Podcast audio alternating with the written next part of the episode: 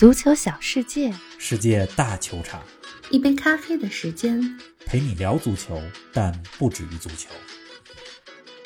冯老师的卡塔尔之旅圆满结束，出席卢塞尔球场揭幕仪式，坐着越野车穿越沙漠，体验卡塔尔的各种豪气和别致风情。世界杯球场的空调给力吗？亲眼见到卡福和埃托奥是怎样一种感受？三十个国家球迷代表大联欢，对谁印象最深？中东富豪国有哪些好吃的？距离世界杯开幕还有七十天，卡塔尔前方独家报道，尽在本期足球咖啡馆。听众朋友们，大家好，欢迎来到新一期的节目。王老师你好啊，今天你这是坐了十三个小时的飞机，下飞机直接就录音了啊，辛苦了。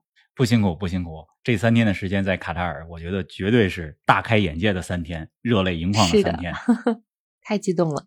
我这次去呢，不仅是实现了自己的梦想，也是代表咱们所有足咖的听友去的卡塔尔，跟着你云游。所以呢，回来以后下了飞机，第一时间就跟大家来汇报汇报这四天卡塔尔之行的各种各样的感受。上一期呢，咱们录了一个卡塔尔初感受，当时是刚到。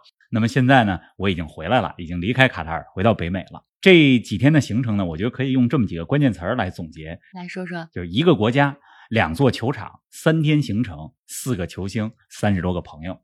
为什么这么说呢？一个国家这很好理解，就是卡塔尔这个国家的风土人情。卡塔尔，对吧？我们去了沙漠，我们体验了中东的各种食物，我们在。多哈的白天和多哈的呃傍晚都体验了一下多哈市中心，包括郊区的这些风景、海滩的风景、沙漠的风景。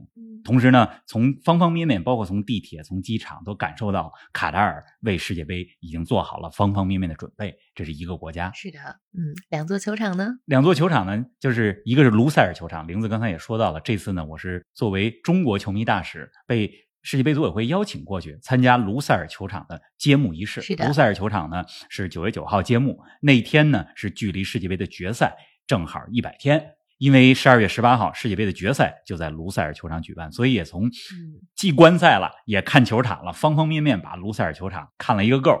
是，同时呢，第二天呢还去了另外一座球场，叫做艾哈迈德本阿里球场。一会儿呢也跟大家来说说这座球场，对吧？这两座球场。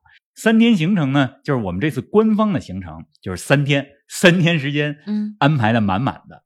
这三天七十二个小时，我大概算了一下，我自己睡觉的时间不到八个小时，也就是平均每天睡觉 不到三个小时。同时啊，人家还给我们安排了意外的惊喜。这次的卡塔尔之行，我亲眼见到了四个球星，太激动了。其中就包括了刚才跟大家说到的世界杯传奇巨星。卡福，他也是我儿时的偶像之一，梦想成真啊！对，另外呢，就是三十个朋友，就是三十个来自不同国家的球迷大使，大家聚在一块儿。呃，我在这里呢，借用一位就德国七十五岁老球迷，他在离别大家的时候，就大家散伙各奔东西的时候，他说的一句话，他说：“大家认识只有三天，但好像认识了三年。”真的是。所以昨天晚上我们。一起聚餐，聚餐完了以后，又有的人去酒吧，然后总之呢，不管是怎么样的场合，不管是在酒店大堂里，还是在酒吧，还是在聚餐的地儿，大家相互拥抱，就是含着眼泪各自离开了卡塔尔，就是这么一种心情。看你传过来的照片啊，还有发的朋友圈，隔着屏幕都能感觉到你的兴奋啊！我和听众朋友们一样啊，都迫不及待搬好小板凳了，听你再详细说说这几天的感受。咱们要不就按照你说的这一个国家、两个球场、三天行程、四个球星这个顺序来说说呗？没问题，先跟大家来说说这个卡塔尔这个国家。之前说了初印象，说了卡塔尔呢是一个比较国际化的国家，国际化的。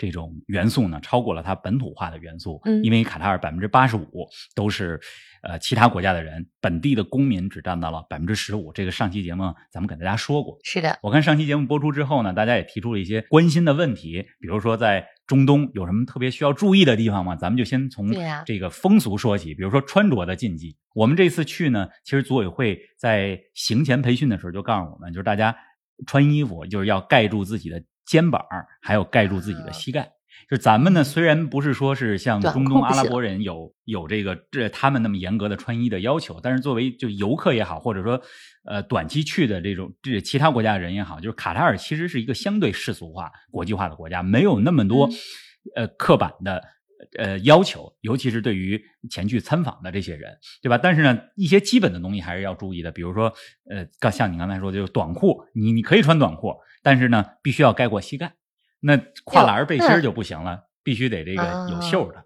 啊。你们这是经过培训了？要是去那玩的游客，飞机上啊，会有人都要培训他们吗？那他们要就穿了短裤呢？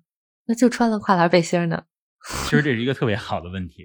呃，那一天九月九号晚上，卢塞尔球场呃举办了卢塞尔杯，就是咱们之前跟大家说过的沙特的冠军球队阿尔希拉尔对阵埃及的冠军球队扎买雷克。那两个国家呢，就有好多球迷，包括世界上其他国家的球迷来看这场比赛。是啊。那这两个国家的人，沙特和埃及，这都是阿拉伯国家了，但是也有一些其他国家的观众来，也有不少穿短裤的。其实，在这种公众场合，就大型的这种国际化的活动，穿短裤呢。这也没人管，相对来讲，我觉得世界杯期间还是会比较宽松的，因为卡塔尔这个国家，刚才咱们就说了，在阿拉伯国家、伊斯兰国家里边就属于世俗化、国际化这种国家。对，也来说说卡塔尔的美食吧，都吃什么了？哎，你也看见那个听友留言了哈，有听友问美食。这个卡塔尔呢，呃，很国际化，在那儿想吃哪种国家的好吃的都有，西餐啊，包括中餐啊，印度菜啊，东南亚菜啊，各个国家的好吃的都有。但是呢，咱们到一个地方，其实大家最想去尝试的还是本地的当地特色，呃，卡塔尔菜，对吧？或者说是阿拉伯中东食物。那么卡塔尔的这个。呃，餐呢，就是说比较中东化。如果你是去吃本地餐的话，那我们这几天呢，呃，早餐呢是在酒店，酒店的早餐就比较国际化了，对吧？什么样的早餐都有。呃，你想吃什么样的鸡蛋，怎么样的做法都有。但是呢，我尝试了两种，呃，比较中东做法的鸡蛋，一种呢叫做就是土耳其呃西红柿炒蛋，就有点里边有点西红柿，有点鸡蛋，然后再加上有一些 中东的那种酱。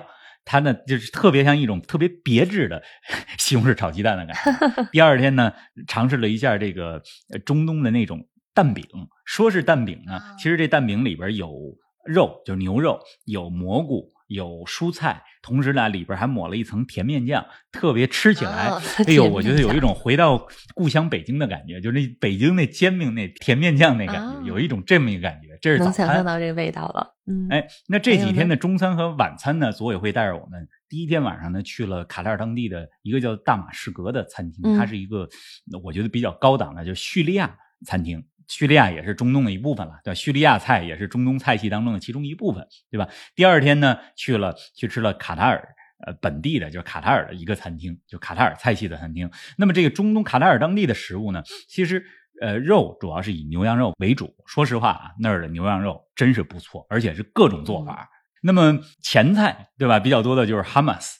哈马斯这个呃，熟悉这个英文菜谱的，大家可能知道哈马斯，对，叫鹰嘴豆泥，中文翻译成中文叫做鹰嘴豆泥，英文呢叫做哈马斯。嗯，那主食呢，中东的主食主要就是饼，而且那饼啊是真好吃，就是两层的那个薄的，硬的，中间能打开的那个饼，呃，有点空心的那个饼，真是好吃。尤其那个饼抹着鹰嘴豆酱，你甭看鹰嘴豆泥的，它的那个酱就叫鹰嘴豆泥，但是呢，它有。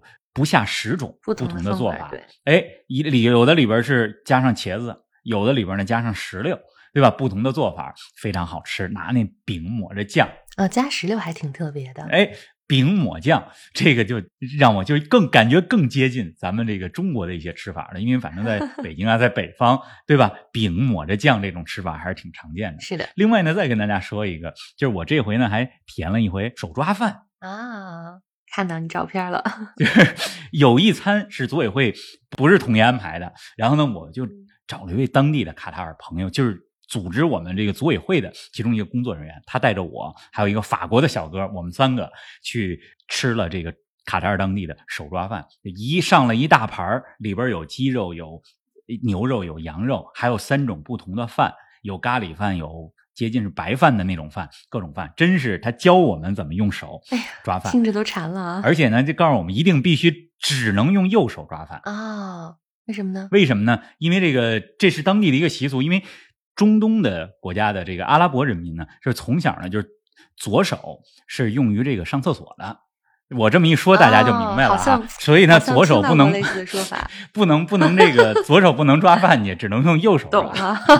对我，咱们呢虽然左右两手都可以都用作上厕所，因为从从小没人培养培训这个没有这习惯，但是呢，咱们也入乡随俗，咱们就也就别用左手了，就用右手是的，是的，嗯，哎呀，这早上起来录音啊，早饭还没吃，听你说这么多好吃的，真是受不了了。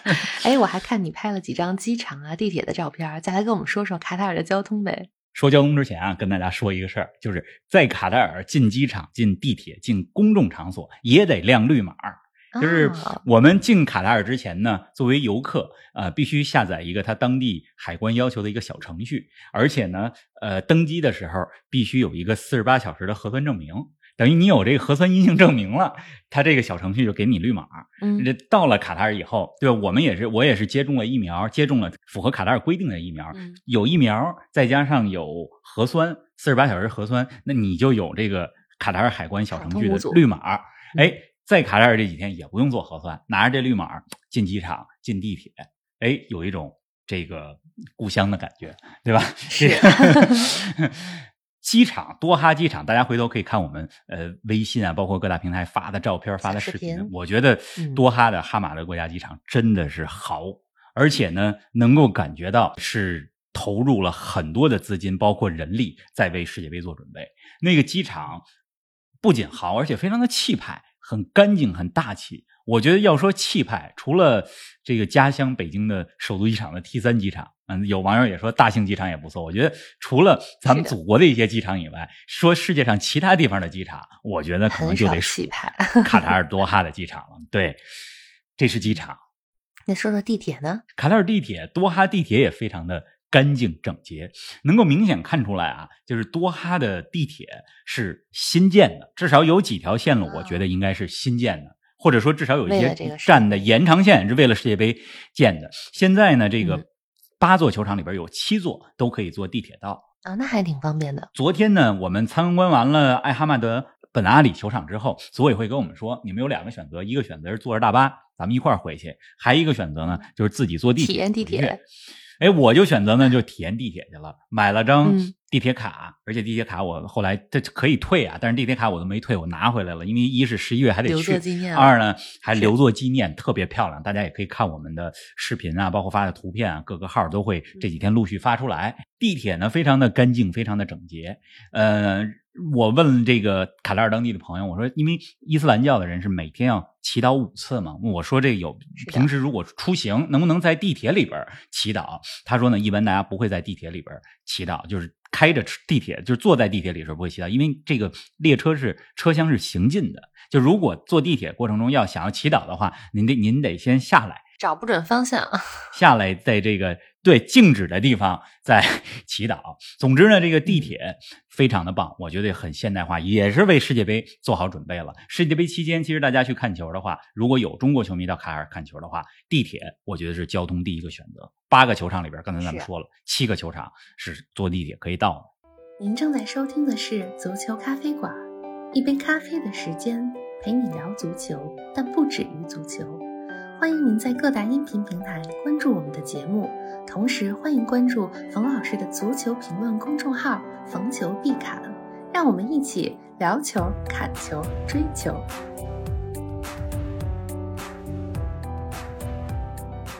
哎，说到球场啊，咱们先来聊聊卢塞尔吧。这两天呢，我们准备给大家做个 vlog。我在整理你发来的图片和视频的时候，就觉得球场特别的酷，给我们说说最直观的感受吧。说球场啊，我先说一点，有一点向大家保证，就这球场里边倍儿凉快。凉快这件事儿是绝对可以保证的，因为卡塔尔这几天现在九月份多热，特别特别热，在外边走一，我给大家拍那小视频，拍一分钟、两分钟小视频，基本上拍到三十秒、一分钟的时候就热的不行了，就能感觉到前胸和后背都被汗呼着的那种感觉了。是，但是那天我们去球场，去卢塞尔球场，在球场外边排队进场的。时候，大家的热都不行了。一进球场，进球场里边，好家伙，凉风袭来。哟，整个九十分钟的比赛，而且那场比赛还打了点球大战，两个多小时的时间坐在里边，就跟坐在空调房里是完全的感觉。哦，那可太厉害了。而且卢塞尔球场和这些世界杯球场，它不是那种封顶的球场，它上面是露天的。对呀，对吧？那这种情况下还能这么凉快，我觉得空调技术是相当好的。是的。那卢塞尔球场。有多漂亮，有多壮观，大家可以看照片去。这座球场呢，能容纳八万人左右。我们的微博包括各个平台都在发当天我去卢塞尔的这个小视频。这座球场呢将承办十场世界杯比赛，六场小组赛，四场淘汰赛。那小组赛第一场呢是大家比较关心的阿根廷对沙特。是啊，那淘汰赛里边呢，四场淘汰赛里最重要的就是决赛，就十二月十八号世界杯的冠军将在卢塞尔球场举办。那么卢塞尔球场呢，还是有一点跟大家说一说，就是二零一七年开始正式建造。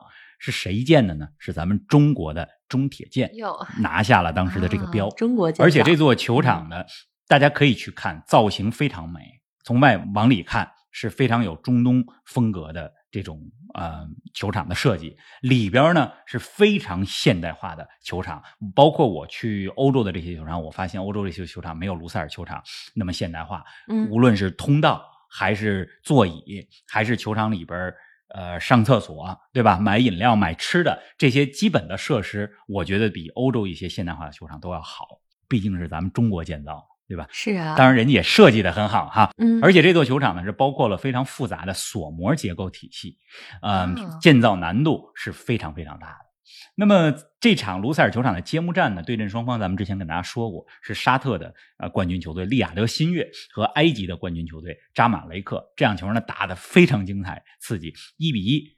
呃，两边的球迷呢，我这次可是见识了沙特球迷和埃及球迷，都说中东人呃相对比较保守。好家伙，到了球场上那个喊声、那助威声，真的是震耳欲聋。是啊，一比一点球大战呢，沙特的球队利亚德新月。赢了，而且利亚德新月里边呢，还有咱们的一个老熟人，就是曾经效力于上海申花和曼联的伊加洛。因为我们坐的位置离替补席只有六排的距离，所以我呢经常能看到伊加洛跑到教练席旁边被教练面授机宜，啊，所以见到了伊加洛。另外呢，这场比赛当中，就是我们离主席台也挺近，是在主席台明能看到国际足联主席因凡蒂诺也来现场了，有出席了。这场比赛和卢塞尔的揭幕仪式。总之呢，我给大家说了一部分，还有更多精彩内容，大家等着看我们的视频吧。咱们等着看视频。哎哎，再来说说你去的另一座球场吧，埃哈迈德本阿里球场。我看你还去考察了球员更衣室、淋浴间，还有球场里的 VVIP 贵宾室。埃哈迈德本阿里球场也是非常漂亮，白色的外观，里边呢是红黑色的座椅。这座球场呢将承办六场小组赛，一场淘汰赛，一共是七场。那么这几场比赛里边就包括了威尔士和英格兰的比赛。那么我们这个代表团里边啊，三十多个人，有两位，那一位呢是英格兰的球迷代表，一位是威尔士的球迷代表。所以进这场这个球场参观的时候，我就跟他们俩聊，说你们觉得英格兰赢还是威尔士赢？反正大家就一块畅想，凯恩和贝尔。带着两队球员从通道里走出是怎么样一种感受？因为组委会也带着我们从球员通道走到了草皮上，感受了一下，就是球员的这些体验都让我们看了看。哎呀，太难得了！这座球场呢，我们去了更衣室，更衣室非常的宽敞。我觉得我去过的所有球场里边，可能也就法兰西大球场的更衣室有它这么大。因为法兰西大球场也承办过一九九八年的世界杯的决赛嘛，对吧？呃，而且世界杯的这种比赛呢，是主客队的更衣室是一边大的。你像俱乐部的比赛，一般主客场。主队的待遇更好，客队的更衣室很小。但是世界杯球场呢，这尤其像这个这次卡塔尔世界杯的球场，主客队更衣室都是一边大，都非常的宽敞。我们还参观了淋浴间，没有什么主客，没错，还踏上了草皮，草皮那感觉真的非常棒。就是你作为球迷啊，作为关心和热爱足球的人，你当你的脚踩到草皮上那感觉，那是完全不一样的。非常震撼，确实是。世界杯一共有八座球场，那剩下的六座球场，冯老师也会在世界杯期间亲临现场。我们到时候再用镜头和声音，把球场的画面和故事传递给大家。哎，再来说说你这三天在卡塔尔期间的其他行程吧。我特别期待你说说沙漠呀。三天的行程很满，刚才跟大家说了，我估计睡觉时间加起来不到八个小时，对呀，每天也就睡两三个钟头。为什么呢？因为白天行程很满，忙着考察，晚上回去以后，因为白天的这些安排太兴奋了，晚上兴奋的睡不着。根本睡不着。其中一个最让人兴奋的就是看沙漠，因为我呢，三十多年的成长经历里，我没有进过沙漠，这是第一次我去沙漠，而且呢，就在世界杯的举办地卡塔尔。那么我们是三十多个人，组委会把我们分成了几组，每组呢就五个人，五个人进一辆吉普车，一个专业的这吉普车带着你开进沙漠去。是啊，真的是开进去，沙漠里边没有道，就是在沙漠里边。前行，而且是上上下下起伏的那种感觉。哎呀，能想象。我们在车里边录视频，能感觉到这镜头就是上上下下抖。大家回头也可以看我们那视频去，非常刺激，非常爽，非常酷的一种感觉。而且呢，还见到了骆驼。呃，不过。他也有当地一些骑骆驼这个项目哈，但是不过我们大部分人没有去骑骆驼，因为觉得骆驼也比较骆驼也比较可怜，对吧？啊，还要 被人骑，对吧？想多了，想多了，所以我们就 没有没有没有去骑。嗯，而且更没有意思呢，就是我们这代表团里也有几个人随身带着球，所以有几个会花式足球的杂耍玩法的，就在沙漠里边。各种花式颠球，然后大家大家也一块传球遛猴，呃，在沙漠上玩非常有意思。这是沙漠之行，回头大家看视频去吧，真的是好多感受是没有办法用语言、用声音形容的。是的，还去了哪儿呢？另外这次呢，我组委会还带我们去了卡塔尔奥林匹克博物馆。先开始呢，其实我没有什么太多期待，我就想卡塔尔这个国家在奥运会上也没有特别特别多传奇的经历嘛。呃，是不是这个博物馆就是展示卡塔尔这个国家的奥运经历呢？对呀，是吧？之前期待不是很高，但去了以后呢，发现这座卡塔尔奥林匹克博物馆实际上是一个国际奥林匹克博物馆，就是它展示了历届奥运会的火炬、历届奥运会的金牌的样式，全部的。而且在那儿我还看到了咱们2008北京奥运会的祥云的火炬。我还跟同代表团的这些朋友们讲，我说：“你看，这是我的家乡当年举办奥运会我们的火炬，啊，大家都围着那火炬一块合影。更重要的是呢，就是去的这卡塔尔奥林匹克博物馆里边，这组委会呢把我们安排到了一个会议室，说是要给我们有一个。”哎，讲座或者说小惊喜，因为头一天其实这个风就已经透出来了，嗯，大家就觉得就第二天要见到几位足坛巨星，然后我们就在那儿猜会见到谁呢，对吧？得是现在退役的球星，或者是没有工作的教练，对呀，对吧？那你才可能现在在卡塔尔，不然欧洲五大联赛包括其他国家联赛都在打着呢，一直火热呢。对啊，所以我们就在想，究竟是哪个传奇巨星？然后就开始在网上搜世界杯。传奇巨星作为大使，对吧？这些人选都有谁？结果当天安排了三个人跟我们见面，其中一位就是我儿时的偶像之一，巴西的传奇右后卫卡福。哎，真的太为你高兴了，儿时梦想成真的感受啊！卡福也是至今唯一连续在三届世界杯决赛中出场的球员。当年巴西队的左右后卫那是出了名的呀，左边有任意球大师罗伯特卡洛斯，右边有卡福，他们留在许多八零后球迷的记忆深处。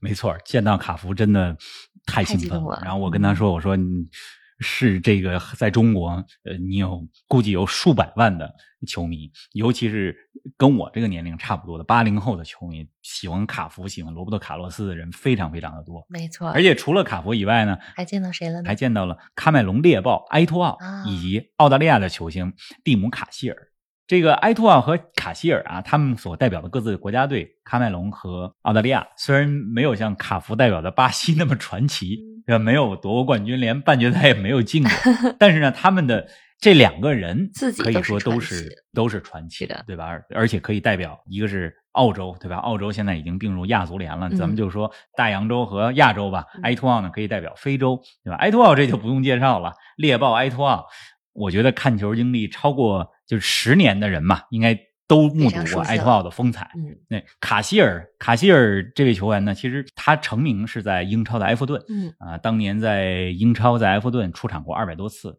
嗯，还进了五十多个球。作为一个中场球员，能进五十多个球不容易。二零一五年亚洲杯的时候，澳大利亚对中国的比赛，就是卡希尔、梅开二度，澳大利亚二比零淘汰了中国。我问卡希尔问了一个问题，嗯，问什么？我说蒂姆，你是不是还记得二零一五年的时候，你进过中国队两个球，而且有一个是非常漂亮的倒钩？他说呢，他说我当然记得，那球进完了以后，第二天我就接到了上海申花 邀请我加盟的电话。是，后来呢，他加盟了上海申花，当然后来也去杭州绿城踢了球了。呃，其实除了刚才说到的卡福、埃托奥，还有卡希尔啊，当天呢，我们在博物馆参观之前，在中午吃饭的时候。在餐厅里还见到了一位球星，谁呢？就是巴西球员拉菲尼亚。巴西呢叫拉菲尼亚的比较多。是啊，我们见到的这位拉菲尼亚呢，是在巴萨、在大巴黎都效力过的拉菲尼亚。他呢是今年夏天的时候刚刚正式离开大巴黎啊，转会到了卡塔尔球队阿尔阿拉比。所以呢，他现在在卡塔尔。见到这几位球星呢，非常的兴奋。而且呢，我还收到了一个卡福、埃托奥还有卡希尔三个人一块签名的足球。我是答对了问题，获得了这个签名的足球，因为他们几个提了几个问题，其中一个问题就是厄瓜多尔进军过几次世界杯决赛圈。首先举手的是厄瓜多尔的球迷代表，厄瓜多尔球迷代表说 四次，然后人家说不对，后来我举手，我说厄瓜多尔三次进军过世界杯。小百科，所以我答对了，把这个厄瓜多尔球迷的球给抢走了。哎呀，总之呢，就是真的这几天让我眼眶湿润的事儿，呃，比较多。不仅是因为见到了卡福这些传奇的巨星们，呃，还是因为呢，这三天来，刚才咱们说到的三十多位球迷代表，实际上大家都成为了很好很好的朋友。是啊。哎，看你发回来的照片啊，三十多个国家的球迷代表，每个人的穿着打扮都非常有特色。光看打扮啊，我印象最深的是一身橙色装束的荷兰球迷代表，还有颜色非常鲜艳的加纳、喀麦隆的代表。给我们说说他们的故事吧，或者跟我们说说哪个让你印象最深刻？没错嘛，你光看装束，最五颜六色的就是非洲球迷了。咱们看电视这些球迷在看台上的装装束，对吧？加纳、喀麦隆这些国家都是非常鲜艳、非常显眼。嗯，我们这回呢，一共是三十多个人。其实你问我哪个印象最深刻，到了最后就变成了所有人都是印象最深刻，全部都有故事啊。三十多个球迷大使就是三十多个故事，是的，每个人咱们都可以讲一期，就是三十期节目。而且我跟他们说了，我说你们都是你们各个国家有名的球迷大使，有的请他们来做节目啊。对，有的球迷大使，你说太对了，我就邀请他们来做节目，他们都非常愿意。是啊，而且这些球迷大使。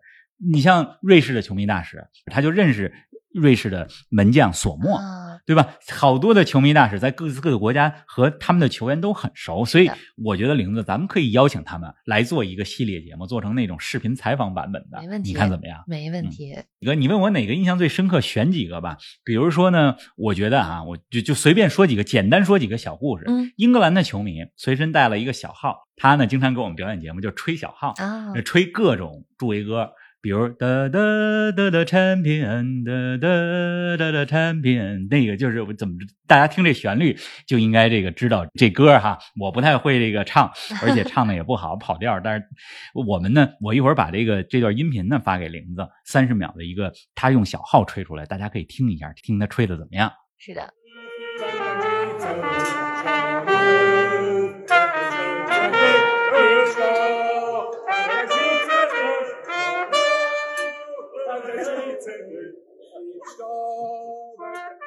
还有哪的球迷呢？还有日本的球迷代表，我觉得他是一个二十多岁的一个小哥啊。他说呢，他是日本就是足球领域的抖音第一，哇，厉害！去哪儿都带着一足球，走到街上，然后就是让路人呃观看自自己在街头就是各种花式足球秀秀球技，踢的真的是非常好。回头我也把他的一段这个球技的演出，我给大家发在网上去，大家可以看看。嗯，还有刚才跟大家说，就是说这位瑞士的代表，瑞士的球迷，他呢认识索莫。我跟他说，我说在索莫在中国有很多球迷，索莫在中国的球迷估计比在瑞士都多。他特别高兴，而且呢，这位瑞士代表，他临走的时候，他跟我说了这么一段话，他说：“冯，呃，你是我第一个真正了解的中国朋友，你让我知道了中国人民很热爱足球，很热爱生活。”而且呢，很热爱与世界交往。我听了以后真的是泪目了。嗯，真的是不同国家之间的相互的了解啊。没错。再说最后一个，再说一个德国的球迷。德国球迷代表是七十五岁的老爷爷，他呢是拜仁的死忠啊，而且也是德国国家队跟着国家队南征北战的死忠球迷代表。七十五岁不容易啊。嗯，七十五。呃，你想这三四天的行程，我就。这么紧密，我都担心老爷子别这个身体有问题。结果人家 体力倍儿棒啊！没错，他呢是这个拜仁呃一个球迷组织的会长。那个球迷组织一共有五千多人，管着五千多人。你想，都是这种有着这种经历的人。我的经历，我去了以后，我就觉得呢，就我也有很多故事跟他们去分享。但是他们每一个人在我面前，我觉得又都是一本书的这种感觉。对呀。总之呢，离开卡塔尔的时候，离开的前夜吧，大家互相拥抱，非常激动。墨西哥的球迷代表跟我拥抱的时候，就直接眼泪就都都出来了。然后其实我的眼眶也湿润了。那种气氛太感动了。对，在跟他们离别之前呢，我还干了一件事情，就是这次我是带着咱们足咖的纪念 T 恤衫去的。我呢让所有人啊都在上面签了名，等于是有一个足咖的纪念衫。咱们现在有一个，就有一件足咖纪念衫，上面是写着各国代表的签名。哎呀，太珍贵了！他们签名的过程我都给录下来了，回头也可以给大家分享一下。哎，时间过得太快了，咱们这期节目呢快到尾声了。但你这次卡塔尔之行收获颇丰啊，我怎么感觉你这其实刚开了个头啊？可不是嘛，本来说这期想聊各种各样的内容，但我发现呢，都是方方面面，咱们比较 freestyle 啊，方方面面都是上期稍微深入了一点儿，但其实还在表面，还有很多很多的故事。我跟大家讲的这些，只是我的卡塔尔印象当中可能是五十分之一，甚至是一百分之一。上期叫第一印象，这一期呢？其实是第二印象，之后呢，有时间再给大家讲更多的故事。好的。同时呢，我也特别鼓励大家在微博、在小红书、在 B 站、在各大平台去关注我们的视频账号，因为声音，大家通过我和玲子的声音能感觉到我们说这件事的时候我们有多激动。但是有些东西呢是声音没有办法传达的，所以大家可以自己去看视频，视频可以带来更直观的感受。是的，没错。嗯，好的，那咱们下期节目不见不散，不见不散。